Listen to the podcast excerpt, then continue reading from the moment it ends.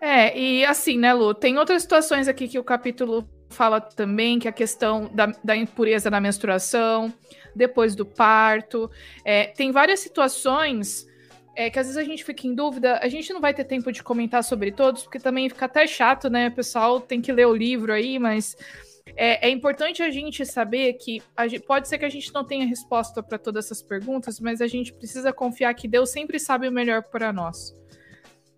Então, se Deus pede para que a mulher, durante o fluxo de sangue, ela fique longe do homem porque ela está impura, é porque isso seria para a proteção da mulher, né? E a gente vê que também que o homem também tinha a questão da impureza com relação ao sêmen, né? Uhum. Então não era uma coisa só com a mulher. Não é porque a mulher estava impura. Existia é. a impureza do homem também. Então.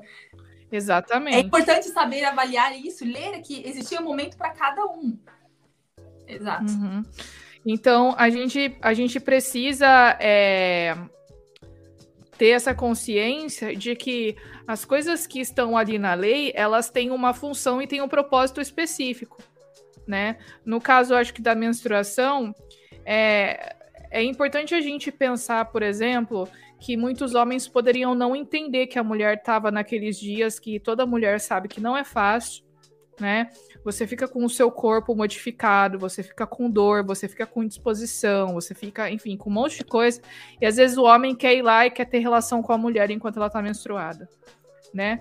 Então, a, a mulher poderia não querer, enfim, se, se sentir suja, aquela coisa toda, e seria também uma proteção para a mulher, né? Então, a gente estudando a fundo esses casos, a gente consegue entender o porquê de, de Deus permitindo ou não algumas determinadas situações, né?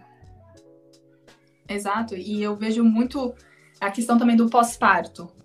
Existe essa recomendação também que Deus tinha deixado na Bíblia de ter o período no pós-parto que a mulher também estava impura, resguardando a mulher de relação sexual. E o que acontece nos dias de hoje?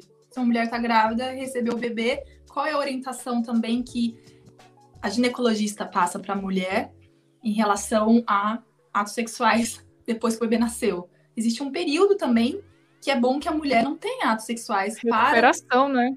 Exato, imagina o útero dela enorme, vai diminuindo, diminuindo, tem toda ali uma anatomia que precisa voltar para o normal e dependendo da situação, se tiver um ato sexual, aquilo pode trazer algum tipo de infecção, pode machucar a mulher, tem mulheres que ficam todas laceradas, machucadas. Então, Imagina aquela época que não existia esse conhecimento do, dos homens, as pessoas eram leigas em relação a alguns assuntos, né? Então Deus, sabendo disso, ele colocou algumas coisas para proteger, exatamente para prevenir que algo pior acontecesse com essas mulheres.